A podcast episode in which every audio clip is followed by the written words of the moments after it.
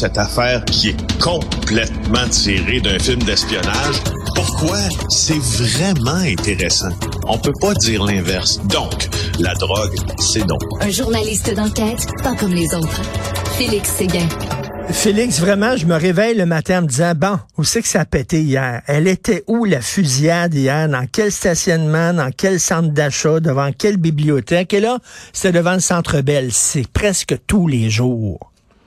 Oui, et euh, en plus de ça, euh, Richard, je te rappellerai une chose, et celle-là, euh, tu connais ma tu connais ma position sur les fusillades, puis tu connais ma position sur le caractère cyclique de la violence par arme à feu. Par contre, euh, je partage et je conviens que les événements impliquant des armes à feu se rapprochent des lieux touristiques, des lieux de villégiature, des mmh. lieux où les Montréalais profitent, dans ce cas-ci, du centre-ville de Montréal. Donc, un jeune homme de 21 ans euh, qui, a, poussé son dernier souffle euh, près de la station du métro Georges Vanier. Georges Vanier, ça nous donne accès au centre Bell. Là vous savez exactement là où c'est à Montréal. Alors, euh, regardez les photos de Maxime de, de Thierry Laforce, en fait, là, sur un article de Maxime Delan et de Nora Lamontagne. On y parle d'une rafale, vraiment une rafale de coups de feu qui a été tirée en pleine rue. Et ça a causé la mort d'un jeune homme. Ça a blessé deux occupants d'un autre véhicule. Ça s'est passé en début de soirée. un jeune homme de 21 ans, les blessés, en tout cas l'autre blessé il y a 20 ans. Et une troisième victime aussi dans sa vingtaine qui a reçu un projectile d'arme à feu. Alors, ce qu'on comprend dans tout ça, c'est que euh, y avait trois personnes qui circulaient à bord d'une voiture auprès du centre, près du centre Bell. Euh, et euh, et ils, ils sont fait prendre en joue, prendre en cible, et ils ont poursuivi leur route jusqu'à la station de métro Georges Vanier, qui est un kilomètre plus loin que le Centre Bell, et c'est là que la victime s'est écoulée. Mais, mais Félix, Félix, au moins, rassure-nous, rassure-nous, mais tu sais, c'est-tu des des gangs de rue qui se tirent entre eux autres ou c'était vraiment des innocents qui étaient à bord d'une auto qui se sont fait tirer comme ça pour rien? Ben, en tout cas, avant d'exclure il y a erreur sur la personne. Il va falloir attendre de voir l'enquête policière. Là. Moi, je trouve qu'il y a les ingrédients dans ça de gens qui étaient visés par, euh, par des mhm. tirs, puis par un autre gang.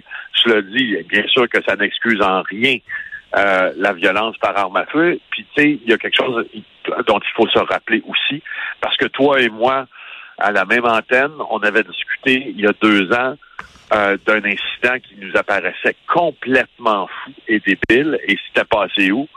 Devant le Centre Bell. Puis c'était encore une fois des coups de feu. Mais... Puis c'était encore une fois quelqu'un lié au gang qui est avisé. C'est vrai, c'est vrai que si, c'est vrai que c'est quand même pas justifiable si c'est des gangs de rue, mais moi je me dis quand tu fais partie d'un gang de rue, t'acceptes ça, t'acceptes que bon, tu peux te faire tirer dessus, ça fait partie, excuse-moi, mais de la game, ça fait partie bon. Mais si t'es un simple kidam puis tu te fais tirer dessus, c'est pas la même affaire pantoute là. Oui, mais attends, Richard, ça fait partie de la game, mais normalement, la game, elle joue pas au centre-ville. La game, elle se joue mmh. ailleurs, mmh. plus dans des dans des endroits qui sont plus excentrés.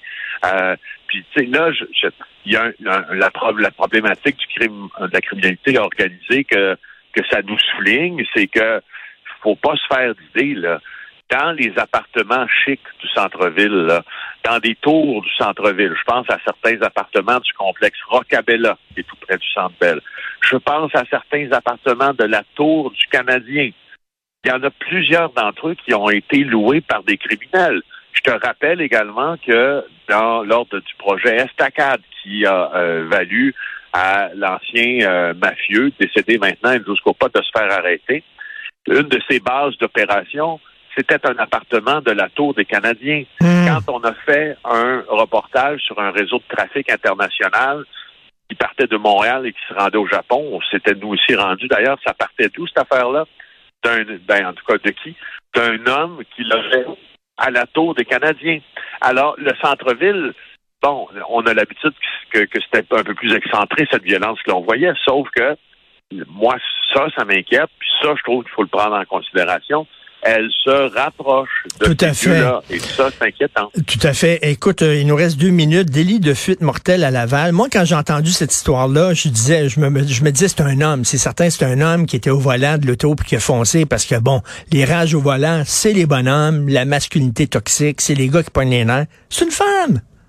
Mais non, de 29 ans, épinglée à 19h30 dans le quartier Anjou, dans l'est de la ville. Alors, elle est en déplacement quand elle a été arrêtée. Et on a même dû, euh, ben justement, tu, tu parles de, de, la gueule de l'emploi, si tu veux. Normalement, c'est vrai qu'on voit des hommes impliqués dans ça. Puis là, c'est une femme, mais qui est arrêtée par le groupe tactique d'intervention du SPVM, donc le fameux SWAT, entre guillemets, là, qui spécialise dans les arrestations à haut risque.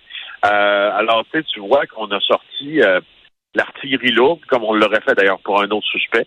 Euh, et son véhicule avait été saisi dans la journée et elle va comparaître aujourd'hui. On ne sait pas encore et on ne connaît pas encore son identité, même, même si on a une bonne idée. La règle, c'est qu'on peut la divulguer lorsqu'elle a comparu que les accusations sont déposées. Probablement, là, euh, les accusations de causant la mort, homicide involontaire coupable. Euh, et euh, ça, tu te rappelles, là, ça fait suite à une querelle qui a eu lieu sur la voie de service de l'autoroute 15 Nord. Elle a été impliquée dans un petit accrochage, il semble, avec le véhicule de Stéphane Taillon. Euh, et euh, M. Taillon débarque de sa voiture et là, il est heurté par l'autre véhicule que conduisait cette femme-là. Donc, rage au volant extrême. Euh, voilà. Écoute, euh, ça c'est le signe. Là. Maintenant, les gens sont tellement sénères. Euh, la pandémie a rendu des personnes complètement sénères. faites pas put put put là. Quand il y a quelqu'un qui vous coupe ou quelque chose comme ça, c'est route parce que vous savez jamais qui est dans l'auto en face. Le gars peut sortir ah, avec un marteau. Bien attention à ça. Bien attention à ça. Il peut, si tu tombes sur statistiquement la personne aussi qui est en possession d'une arme à feu puis qui décide qu'il pète un câble, ça peut mal virer, ces affaires-là. Écoute, Robert Charlebois chantait, c'est Charlebois qui chantait une tune, euh, vivre au Québec, c'est comme vivre aux États-Unis. Mais c'est de plus en plus comme ça, malheureusement. Merci beaucoup, euh, Félix Séguin. On se reparle demain. Salut, bonne journée, Félix Séguin du bureau d'enquête et bien sûr animateur à JE le vendredi à TVA.